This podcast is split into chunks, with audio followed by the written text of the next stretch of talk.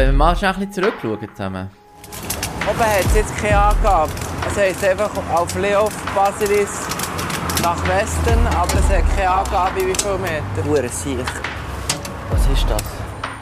Du hast ja uns einfach ein Zeug laufen. Also, ich kann einfach den, euch das machen lassen, was ihr ja sonst auch macht, oder? Das ist Stereotyp. Der Podcast von SRG Insider mit dem Yves Kilchör. Hier dabei geht es um etwas mit Medien und Denkmuster, wo wir darüber reden müssen. Vor drei Jahren bin ich noch mit dem Jonas zu Athen umgekehrt für Blindflug. Und jetzt sitze ich im Studio von SRG Insider. Ich bin Yves Kilchör, ich bin sehbehindert, ich sehe 2%. Das heisst, das, was du auf einer Distanz von 100 Metern siehst, sehe ich auf 2 Meter. Stereotypen, Denkmuster in den Medien, wo man darüber reden muss, die kenne ich nur allzu gut. Von meiner eigenen Erfahrung als Radiomacher und natürlich auch als Konsument der Medien. Der Podcast, den du kannst anschauen oder auch hören den mache ich zwar nicht mit dem Jonas, aber mit einer anderen wichtigen Reisebegleiterin von mir, nämlich mit der Sarah Leuthold. Schön bist du da. Ja, das finde ich auch schön, dich wieder mal zu sehen. du bist mit uns nämlich auf diesen Reisen mit dabei gewesen. Du hast quasi uns begleitet, du hast die Sendungen produziert, wie du sie entwickelt hast. Über das würde ich gerne ein bisschen mit dir reden. Ähm, ich habe da etwas gefunden in meinem Archiv. Warte, ich zeige das mal schnell auf meinem Handy. Da äh, kannst mal schauen, da hier. Kennst du das? Seht ihr das etwas? Jetzt redet noch mein Handy. Ja, warte, ich muss mal abscrollen. Ist das das Mail, das du an den damaligen Generaldirektor geschickt hast. Genau, Arrange mhm. weg. Ja. Der wunderbar schöne Betreff war «Mehr Diversity bei SRF». Mhm. Ob man eine Reisesendung möchte machen wo man zeigt, wie wir eben reisen mit so ein weniger sehen. Der Jonas ganz blind und ich sehbehindert. Mhm. Das Mail hat ein paar Umwege genommen, ist zu dir gekommen. Magst du dich noch erinnern, wie du reagiert hast, wo du das das erste Mal gesehen hast? Also ich weiß noch, dass ich irgendwie... Ähm gerade dran bin, irgendwie ein neues Projekt anzufangen und es ist irgendwie nicht gelaufen, es ist irgendwie alles kompliziert gewesen. und dann habe ich irgendwie den Zettel, also den Brief, wo du geschrieben hast an Herrn Döweg, habe ich irgendwie bei uns irgendwo auf einem Pult gefunden. Und dann habe ich irgendwie gedacht, hey, das wäre jetzt noch cool. Eine Fernsehsendung mit Menschen, die nicht gut oder gar nicht sehen, finde ich jetzt per se schon mal sehr eine spannende Ausgangslage dann habe ich dann ein bisschen lautstark mich gemeldet in der Redaktion gesagt, das würde mich im Fall interessieren. Hallo, hallo, das würde mich im Fall interessieren. Und dann irgendwann haben sie gefunden, okay, ist gut und so, trifft doch die zweimal. Hat es dich wirklich interessiert oder sind wir einfach äh, quasi Mittel zum Zweck gewesen, dass du die anderen nein, Probleme nein, hast können? Nein, nein, es ist mehr so ein bisschen, wie ich das gesagt habe, so gewesen, dass ich wie gemerkt habe, hey, das würde mich jetzt wirklich interessieren. Eigentlich würde ich lieber so etwas machen, als irgendwie das andere Projekt, wo irgendwie immer wieder ein bisschen gehangen ist und so. Es ist einfach so, ich weiß einfach noch, die Situation ist irgendwie wie so gewesen. Aber es hat jetzt nicht etwas damit zu tun gehabt, dass ich dachte, oh, das ist jetzt meine Rettung oder so. Aber ich weiß, ich habe gedacht mal, das wäre es jetzt doch noch. Aber ich meine, du bist eine langjährige Medienmacherin. Du hast x Fernsehsendungen mitentwickelt und gemacht. Du bist reisen für, für Fernweh früher. Du hast mit der Monafetch Wallfahrt gemacht. Du hast später eine Karma Challenge gemacht. Ähm, also du hast wirklich die unterschiedlichsten Sachen gemacht. Warum hast du ausgerechnet das Projekt angepackt? Weil der Roger Döbeck schreibt in seinem Mail, es gibt meist viel gute Ideen, aber nur wenig Sendeplätze. Ja, also was ist jetzt genau deine Frage? Wieso ich das, wieso ja, ich das äh, Wieso hast du eine Chance gegeben als Medienmacherin? Es ist interessant, etwas visuelles, ein visuelles Produkt zu machen mit Menschen, die nichts oder fast nichts sehen. Also ich habe mich gefragt, wie matcht das? Geht mhm. das irgendwie überhaupt, oder? Mhm. Und ist das für die einen und für die anderen dann irgendwie interessant? Also ist das für die Sehenden interessant oder für die Nichtsehenden interessant? Ich habe gefunden, das ist so ein, ein Kontrast, der mich mal per se interessiert hat. Ich kann mich noch erinnern, du hast mir dann angerufen und ich war recht unfreundlich zu dir, gewesen, das weiß ich noch, weil nicht wegen dir, sondern ich habe dann den ersten Tag gearbeitet nach Ferien und dann läutet eine an und ich habe mich nicht so getraut, irgendwie vom Arbeiten wieder wegzugehen und mit jemandem zu reden, privat. Und dann hast du gesagt, also komm, wir treffen uns mal. Und dann haben wir abgemacht für das Treffen und ich weiss noch, dass ich dich und eine Kollegin oder Chefin von dir, hey, Jonas und ich, wir haben euch dann getroffen am Bahnhof Bern beim Treffpunkt wir sind natürlich irgendwie gespannt gewesen, was ist da passiert. Wie ist es dir gegangen im Vorfeld von dem Treffen? Also wir sind natürlich auch gespannt gewesen und ich bin ehrlicherweise auch ein nervös gewesen, weil ich kenne keine Menschen näher, die schlecht oder gar nicht sehen und ich habe mich so ein gefragt, was darf ich echt sagen? Darf ich da irgendwie sagen, ja du, es ist vielleicht nicht so einfach mit euch eine Fernsehsendung zu machen oder darf man das nicht sagen? Ist denn das quasi schon diskriminierend? Also ich bin eigentlich ein bisschen unsicher gewesen. Ich habe gedacht, ja gut, also wenn wir jetzt irgendwie die am Bahnhof treffen oder so, wie laufen wir dann zum Restaurant? Ich habe wie so viele Sachen einfach wie nicht gewusst. Spannend war ja, das Treffen war im Schweizerhof, das war so das Edu-Restaurant, Hotel zu Bern. Und es hatte eine Gruppe Japaner gehabt, und wir haben uns selber fast nicht verstanden. Das ja, wir haben irgendwie, ich glaube, wir haben irgendwo anwählen, was dann irgendwie zu war und dann haben wir das Gefühl gehabt, dort sei es doch mega ruhig und es war dann irgendwie doch nicht so gewesen, aber ja. Aber auf jeden Fall kann ich noch sagen, dass das sicher dann ein bisschen matchentscheidend war, dass wir euch dann getroffen haben und ich muss gestehen, dass ich dann nachher so ein bisschen gedacht habe, ist das echt gut? Äh, Bringt es das mit diesen Zweien Wieso? und so? Ähm, also ich habe dann gedacht, gut, wir müssten wie einfach einen Probedreh machen, um mal zu schauen, wie funktioniert ihr miteinander. Der Jonas war so ganz still, gewesen, eher still und du hast viel geredet und ich habe gedacht, ja, passt das, passt es nicht und so. Und Caro hat dann aber gerade gefunden, also meine Kollegin hat gefunden, hey, mal, das ist irgendwie super, gang und Probedreh machen. Und dann hat es den Probedreh gegeben, kann mich noch erinnern, der war Yverdon Le Pen. Gewesen. Bei diesem Probedreh, muss ich sagen, bin ich also schon ein bisschen auf die Welt gekommen. Weil ihr habt ja geschrieben, schon in dem Brief, ähm, wo ihr an den damaligen Generaldirektor geschrieben habt, dass das eben manchmal schwierig ist mit dem Reisen und dass ihr euch verirrt und so. Und ich habe gedacht, ja, ja. Und dort ist dann aber tatsächlich so gewesen, erstens hat es geregnet und das hat wie, glaube dazu beigetragen, dass ihr euch ein bisschen weniger gut könnt orientieren könnt, soweit ich mich erinnere. Habt ihr das gesagt, dass es dann wie sehr laut ist, wenn es regnet und ihr wie nicht mehr so genau wisst, wo hat die Straße, wo die sind die Menschen. fahren, der ja, Rauschenzangers, ja. Genau. Ja. Und ich weiß noch, dass ihr etwa zwei Stunden lang im Kreis rumgelaufen sind. Wirklich im Kreis rumgelaufen. Und ich habe gedacht, Das okay. ist jetzt so global betrieben, oder? okay, oder? Und ich habe mich natürlich dann immer wieder gefragt, ja, soll ich etwas machen oder soll ich nicht etwas machen? Ich habe, glaube dann recht lange, eben zwei Stunden lang nichts gemacht, bis wir irgendwie alle patschnass waren. Und dann habe ich gefunden, so, jetzt gehen wir mal zum Mittagessen. Spannend war ja, glaube auch noch, gewesen, dass du es nicht gehört hast. Nur eine Kamerafrau hat gehört, was wir diskutieren. Ja, genau. Das ist am Anfang halt, haben wir wie noch nicht so gewusst, oder, wie, wie macht man das am besten, produktionstechnisch. Und das ist dann eine Erkenntnis gewesen, Produzentin muss hören, was ihr miteinander diskutiert, weil das ist schlussendlich jetzt als Sehende das Interessante zu verstehen, wie ihr die Sachen wahrnehmt, auf was für Probleme ihr stoßt, was ihr für Überlegungen anstellt. Das ist eigentlich das Spannende, finde ich, für die Sehenden. Und das haben wir ja nachher dann auch in die Sendung eingebaut, mit diesen, mit diesen abgesetzten Interviews. Also der Probedreh, und er hat es ja nochmal einen zu Genf gegeben, die Probedrehs, die jetzt wie gebraucht, für herauszufinden, ob das überhaupt möglich ist. Aber ich kann mich erinnern, ein grosses Thema war schon, wie machen wir das mit der Distanz von der Kamera zu uns, also Mhm. weil, weil wir ja wollen die Passanten ansprechen, so wie wir das auf unseren Reisen auch immer würden, wenn wir Hilfe brauchen. Machst du dich erinnern, was hat man sonst noch daraus gelernt? Der Ton war, glaube ich, auch noch ein Thema. Gewesen. Also ich habe eben sicher gelernt, hey, es braucht auch mega viel Zeit.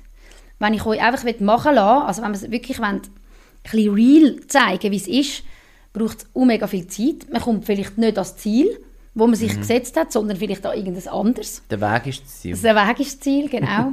Und mit der Distanz von der Kamera, ja, ist es halt einfach eine Diskussion gewesen, weil wir natürlich uns gewünscht haben, dass die Leute reagieren, wie sie immer reagieren, oder? Und sobald die Sehenden natürlich dann eine Kamera sehen, fangen sie zum Teil an, sich verstellen, oder?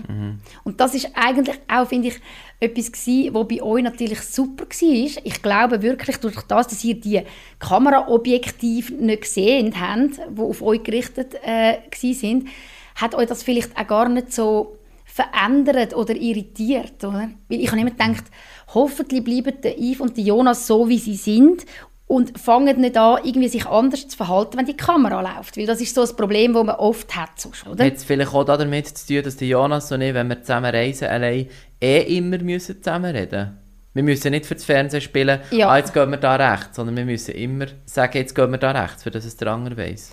Ja, also, dass ihr immer zusammen geredet habt, ist eigentlich wie so ein bisschen die Voraussetzung gewesen, dass die Sendung überhaupt hat können funktionieren für mich, oder?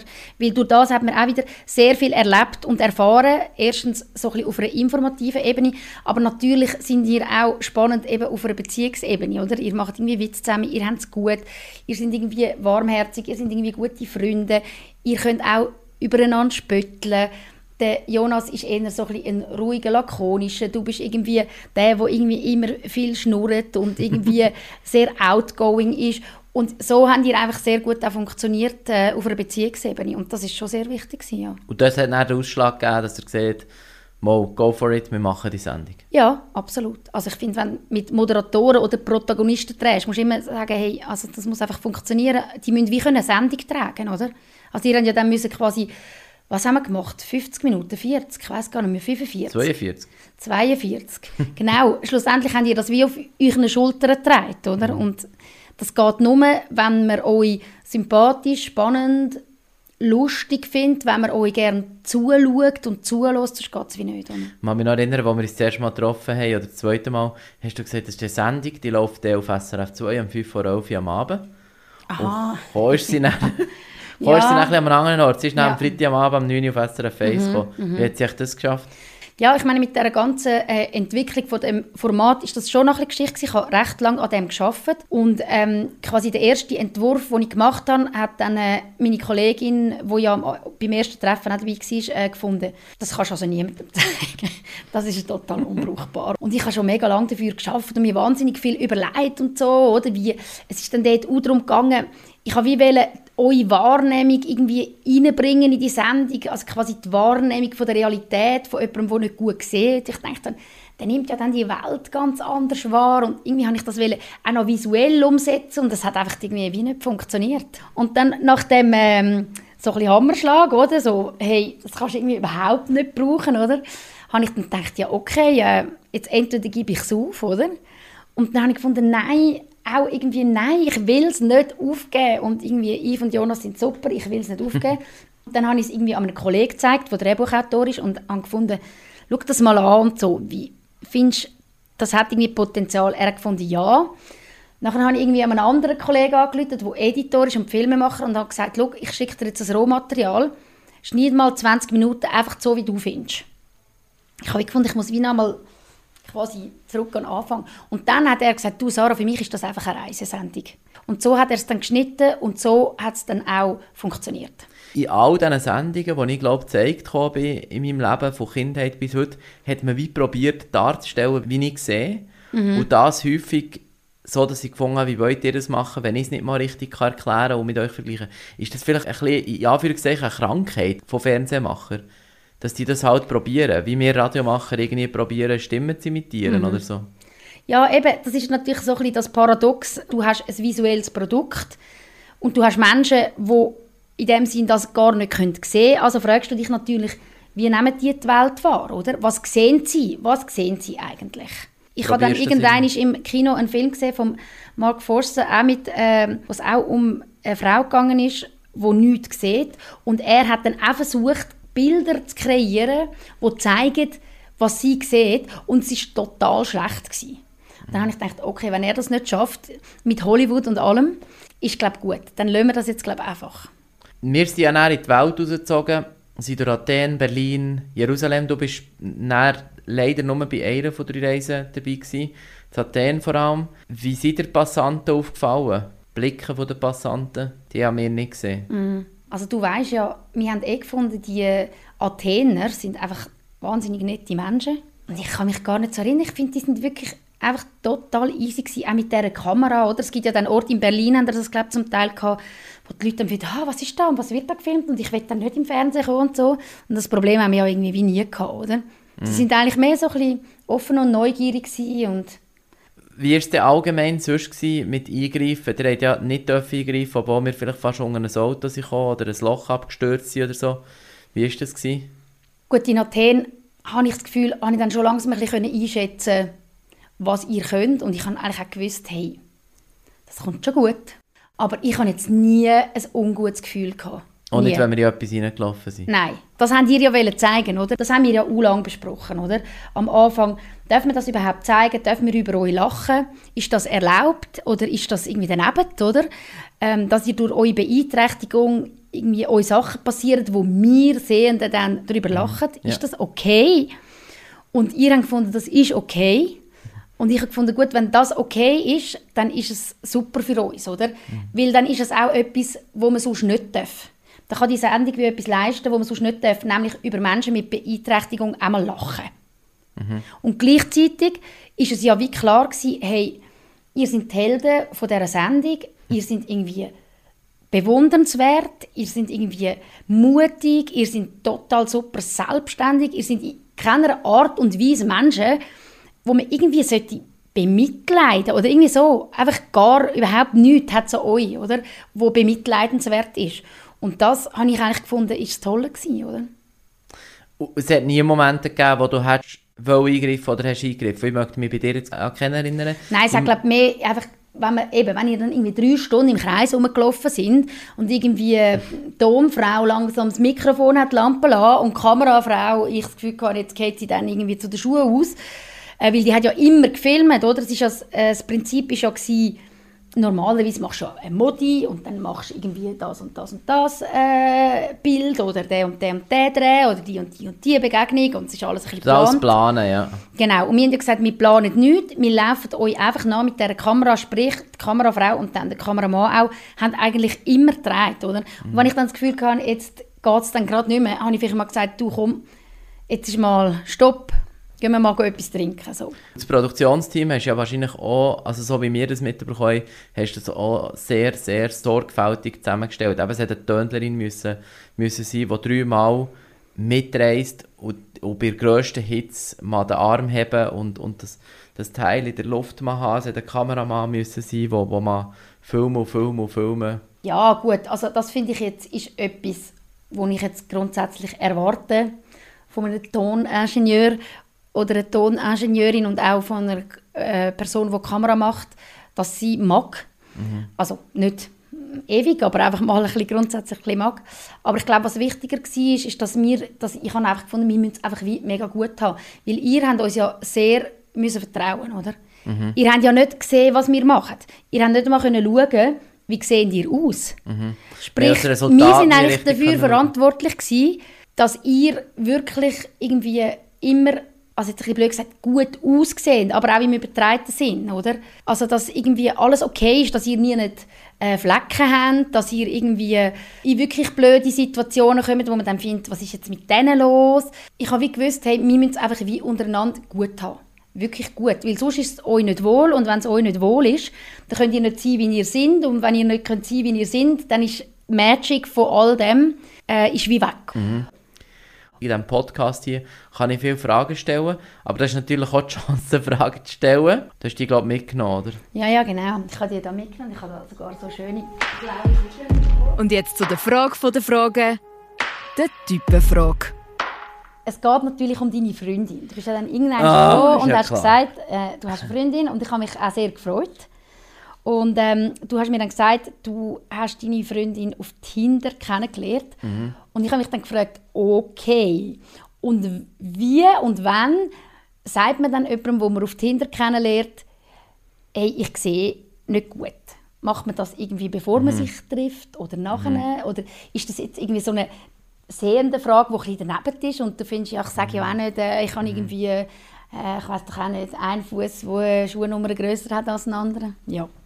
Nein, die Frage finde ich schon berechtigt, weil es ist ja so, dass wenn du, wenn du dich zum Beispiel auf einen Job bewirbst, dann ist ja auch die Frage, sagst du es oder sagst du es nicht. Ich finde, man sagt es, weil, weil ähm, es ist einfach ein Teil von mir und, und es kommt ja eh aus und lieber lege ich die Karte auf den Tisch, statt dass das nachher das Killer-Argument ist. Klar, es gibt auch andere, die sagen, ja, warum soll das Killer-Argument sein? Es ist einfach ein Teil von dir und entweder man akzeptiert dich so, wie du bist oder, oder man akzeptiert dich nicht.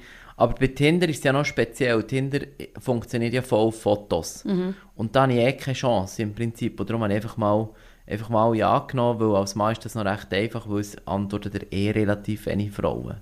Und dann mit denen zu schreiben. Und dann, ich glaube, beim Schreiben ist, ist es irgendwie mit ihr so unkompliziert gewesen, dass ich das Gefühl habe, ich habe es dann einfach mal geschrieben. Ich kann mich nicht mehr ganz erinnern, weil blöd ist, du tust es ja dann mal löschen. Irgendwann. Und wenn du es gelöscht hast, sagst du dann, ah Mist, schade, dann ist es gelöscht.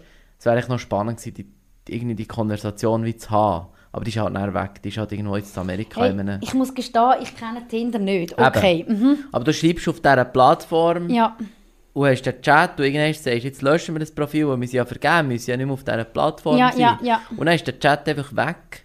Und dann merkst du irgendwann, ja Mist, Aha, es wäre noch cool gewesen, den Chat wäre noch cool gewesen, den Mhm, Chat mhm, reinzuhaben. Und mhm, den habe ich nicht mehr. Ich habe den Okay. nicht mehr. Und darum kann ich nicht mehr genau sagen, wann ich es geschrieben habe, aber ich habe es auf jeden Fall immer, und das würde ich noch heute so machen, ich würde es immer vor dem Date sagen, weil ich mal nicht dort stehen und dann aha. Also erstens mal, beim Abmachen war übrigens auch immer ein guter Moment gewesen, fürs zu sagen, weil dann hast du können sagen, hey, ich sehe Fall nicht gut, ich habe einen Stock und du musst auf mich zukommen. Und dann hat, habe ich wie gefunden, dann hat wie die per entsprechende Person immer noch können einen Rückzieher machen und sagen, ah nein, wenn es so ist, nein, dann komme ich nicht oder so. Weißt du, was ich meine? Hast du das mal erlebt? Ist das mal passiert? Dass jemand gefunden hat, nein, Fall nicht. Ähm, nein, nein, du erlebst es halt immer nur so, ähm, ähm, so diffus. Also, dass du den Job nicht bekommst oder dass du mit einer Frau keinen Kontakt mehr hast und du weißt ja nicht, an was liegt. Es liegt an meiner Qualität, an meiner Größe, an meinem Körperbau, an meinen Fähigkeiten, an meiner Eignung oder liegt es eben an der Sehbehinderung. Das ist ja genau das Problem, äh, irgendwo durch auch von Diskriminierung. Das ist eben der Teil, wo du eben nicht kannst... Dass es eigentlich niemand sagt, auch wenn er es denkt. Das Genau. ist eigentlich noch irgendwie ein bisschen gemein. Das ist eigentlich noch gemein, ja. ja. Machst du dir immer tausend Gedanken, was ist es jetzt und so?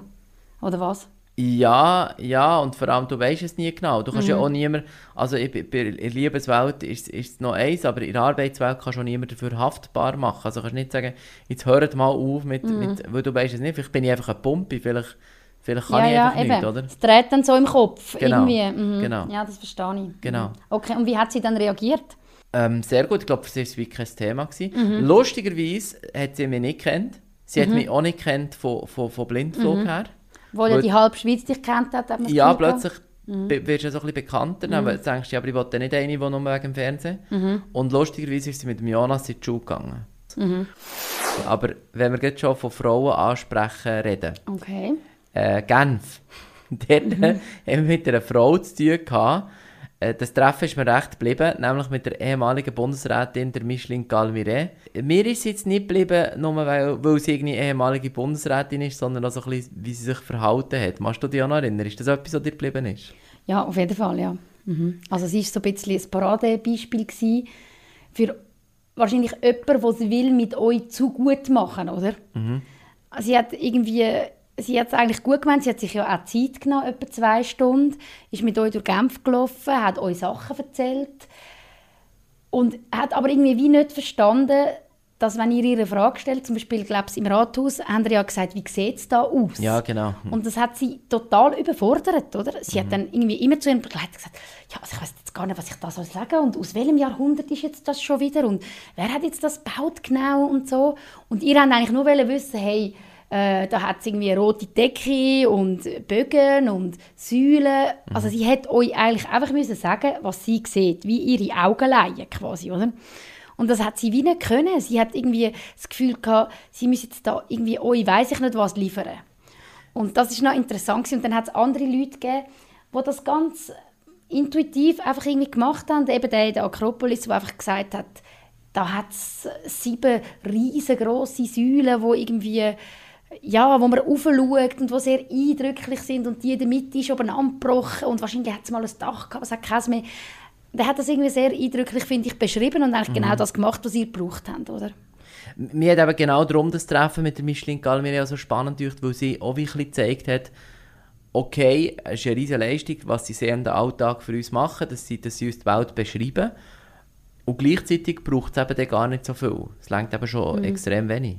Es war ja auch noch lustig, gewesen, weil es eben auch sehr viel über eine Person ja aussagt, wie sie etwas beschreibt, oder? Und was sie dann erzählt von dem, was man sieht. Ist, also, wenn du es dann schaust, oder, als Sehende, und du siehst das Bild und du siehst, was die Person erzählt, dann sagt es auch etwas wirklich über die Person. Das ist wirklich auch wieder ja Blinde Begegnungen sehen mehr, oder? Sie, ihr habt, durch, durch das, was ihr nicht seht, bringt ihr manchmal wie Sachen aus Menschen raus, wo man gar nicht anders würde rausbringen oder? Und darum sind die Begegnungen auch spannend, weil die Begegnungen zu Genf mit einer ehemaligen Bundesrätin, aber auch mit anderen Leuten, aber auch die Begegnung zu Athen, zu Berlin, zu Jerusalem, ohne dass wir das Ziel erreicht haben, sagen eben auch schon etwas über das Land, über die Kultur aus. Ja, über die Menschen vor allem, oder? Über die Gesellschaft. Eine Paraskevi dort in Griechenland hat uns ja mal gesagt, Sie, die sehbehindert ist. genau, wo auch sehr behindert ist, eine junge Griechin, hat uns gesagt, wie eigentlich eine Gesellschaft mit den Menschen umgeht, die eine Beeinträchtigung haben, sagt sehr viel über die Gesellschaft aus. Und das habe ich irgendwie, ja, habe gefunden, da hat sie wirklich recht. Aber ich finde, es hat einen guten Schritt gemacht, für einfach zu zeigen, was alles möglich ist. Und vor allem hat es endlich mal einen Schritt auf eine positive Art gemacht, weil sonst, wenn ich mit etwas nicht zufrieden bin, habe ich ja nur die Möglichkeit, zu motzen. Ich kann ja nur kritisieren. Ich kann ja nur sagen, eure Webseite ist nicht barrierefrei. Nein, nein, nein, nein. Und hier hat man wie mal auf eine positive Art können und nicht immer müssen den Mahnfinger aufhaben. Und von dem, das habe ich ein bisschen genug. Ich mag nicht immer motzen. Mhm, das verstehe ich. Das habe ich so das Gefühl gehabt. Ja, du musst nicht immer der sein, der irgendwie äh, sich beschwert und so ein bisschen das Opfer ist, oder? Ja. Also weißt, und das Genau, haben wir ja genau nicht- nicht wollen, oder? Also Held, das würde ich mir jetzt auch nicht nennen. Du hast gesagt, ihr seid Helden. Mhm. Das würde ich mir jetzt auch nicht nennen. Wir sind einfach so gewesen, wie wir sind. Es hat übrigens auch Leute gegeben, die gesagt haben, ihr habt den Mut, da mit, mit Polizisten in Jerusalem rumzulaufen. Und die Leute müssen erklären, das hat mit Mut im Fall gar nichts zu tun. Ich habe ja nicht mal gesehen, dass das ein Polizist ist. Der kann ja gar nicht mutig sein. Ich bin einfach mit einem Menschen gelaufen und ihn nicht in eine Schublade reingesteckt. Das habe ich. Aber, aber Mut ist das für mich nicht, weil ich ja nicht gewusst dass der Waffen dabei hat. Ich habe die nicht gesehen. ja. Du hast ja mega lange dafür geschafft. Hast du nicht das Gefühl, Leute mit einer Behinderung kommen in den Medien richtig und genügend vor? Ich würde sagen, genügend ja.